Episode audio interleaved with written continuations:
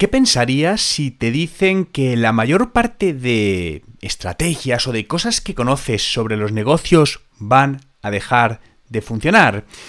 Los negocios han cambiado drásticamente en los últimos años con la aparición de las nuevas tecnologías. Se están reescribiendo las reglas de cómo vendemos, cómo hacemos marketing, cómo interactuamos con nuestros clientes. ¿O acaso alguien podría pensar hace 10 años que íbamos a interactuar con una marca a través de una aplicación de mensajería que a día de hoy es WhatsApp. Y WhatsApp, por ejemplo, se ha convertido en un canal de venta directa. Eh, lo comentaba el otro día en un podcast.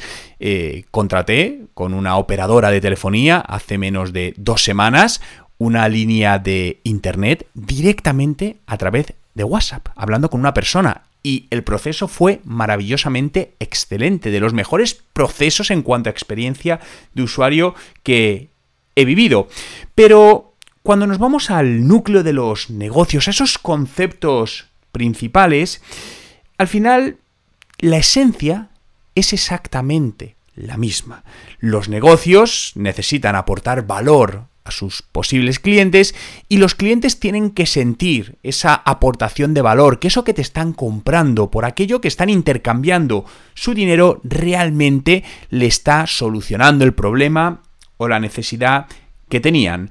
Pero el mundo cambia muy rápidamente y, no sé si te pasa, pero eh, tengo la sensación de que cada vez cambia más rápido, ya sea por los acontecimientos que estamos viviendo, que obviamente lo han acelerado, pero al final todo desde el lado de los negocios nos está llevando a una evolución, a, mejor digo, una evolución, una gran revolución digital. Y esta revolución recibe el nombre de Web 3 o Web 3.0, se dice de las, de las dos maneras. Y esto nos trae el concepto de la identidad digital de las personas, la importancia de la confianza, la descentralización y la inmersión en eventos o en, digamos, canales virtuales, canales mucho más eh, inmersivos, ¿no? Se habla mucho ahora de los, de los metaversos, pero a día de hoy no podemos todavía, es imposible predecir en este momento el impacto real que va a tener la Web3 en nuestras vidas y en los negocios en los próximos años. Sí sabemos que vamos hacia un mundo donde va a estar todo más descentralizado, donde las personas podremos controlar o seremos dueños de los datos, al igual que las empresas, de, seremos dueños de estos datos, de los activos digitales, porque esto, sobre todo a nivel, eh, cuando hablo de empresa hablo a nivel de datos de cliente, pero básicamente el poder es que va a residir en el individuo y no tanto en la, la, corporación. Y todo esto va a generar un profundo impacto en cómo se relacionan las marcas con los clientes. Y ello va a llevar a redefinir los clientes hacia comunidades de miembros. Y grábate esta palabra de comunidad, porque vas a ver cómo en muy pocos años las marcas no vamos a hablar de buscar clientes, sino buscar comunidades de clientes. Al final estamos viviendo una nueva ramificación de la transformación digital de la que llevamos viviendo ya muchos años, que incluye la innovación y la disrupción. Y la gran próxima disrupción que tenemos delante es la web 3. Es una promesa, además, la web 3, que es muy poderosa, pero a su vez es inevitable. Fijaos que la diferencia entre la web 2 y la web 3 cada vez está siendo más grande porque los negocios todavía están adaptándose, muchos de ellos, a la web 2. Y ya está apareciendo la web 3, lo que hace que este, este hueco, este gap para muchas empresas sea mayor porque van por detrás de lo que los consumidores están haciendo. Pensemos que al final los consumidores van más avanzados en términos digitales que las empresas. Las empresas llegamos después, cuando los consumidores están ahí. Si vamos a una de las últimas redes sociales, que a día de hoy de hecho es la red social más consumida o que más vídeos se consume, que es TikTok, antes de llegar a las empresas estaban los consumidores. Y cuando los consumidores están ahí, entonces llegamos las empresas. Pero, claro, el tema es cuándo llegas como empresa, al principio, a la mitad o al final. Y eso va a influir enormemente en los resultados que, que obtengas.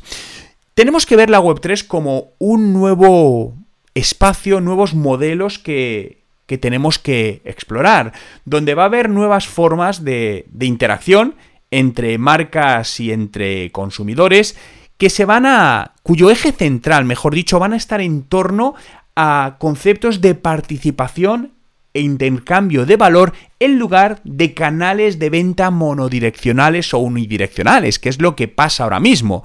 Hacemos un anuncio de publicidad, ¡paf! le llegamos al cliente y el cliente nos puede comprar. Pero todo esto eh, va alrededor del concepto 3.0, es alrededor del concepto de la comunidad y de ese intercambio de, valor. Mundos eh, en el metaverso donde cada vez más clientes van a, a vivir esa inmersión ahí dentro y van a decidir comprar o entrar en su comunidad y su comunidad le animará a comprar un producto o, comprar otro. Por lo que la comunidad es la base de la Web3. Sé que es difícil en un podcast de, tan poco tiempo explicar todo lo que es la, la Web3, pero mi objetivo con este podcast no es otro que plantarte una pequeña semilla para que sigas investigando en todo esto. Ahora mismo estoy trabajando en un nuevo curso sobre qué es la Web3 y cómo empezar a usarla en los negocios, que pues verá la luz en TechDi en próximas semanas. Eh, es un curso que va a durar pues unas tres horas aproximadamente y donde exploro más en detalle todo esto,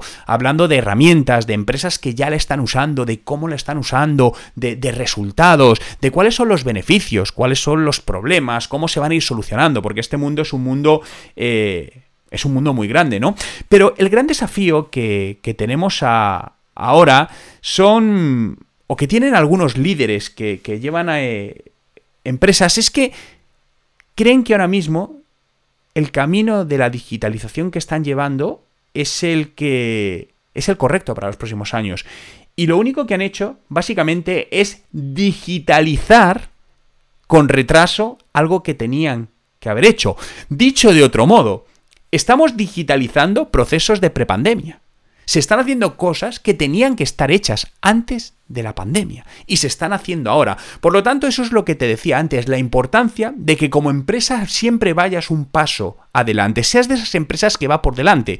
Y para ello no tienes que ser una gran empresa, cuidado. Esto no te quiere decir, no, es que si no eres Amazon o Netflix no puedes. No, como pequeña empresa también puedes ir un paso adelante, ir viendo oportunidades, estar al día de lo que sucede. Todo esto al final te, te dará nuevas ideas para tu negocio, nuevas pruebas que, que, puedes hacer. Fijaos que cuando hablamos de la web 1, pues podemos estar hablando las esas primeras webs, ¿no? De primera interacción, mejor dicho. Estamos hablando de Amazon eBay, luego estuvieron las de segunda interacción, ya que entraron redes sociales, la parte de, Facebook, eh, Instagram, pero esta historia se, la historia se repite y se va a seguir repitiendo.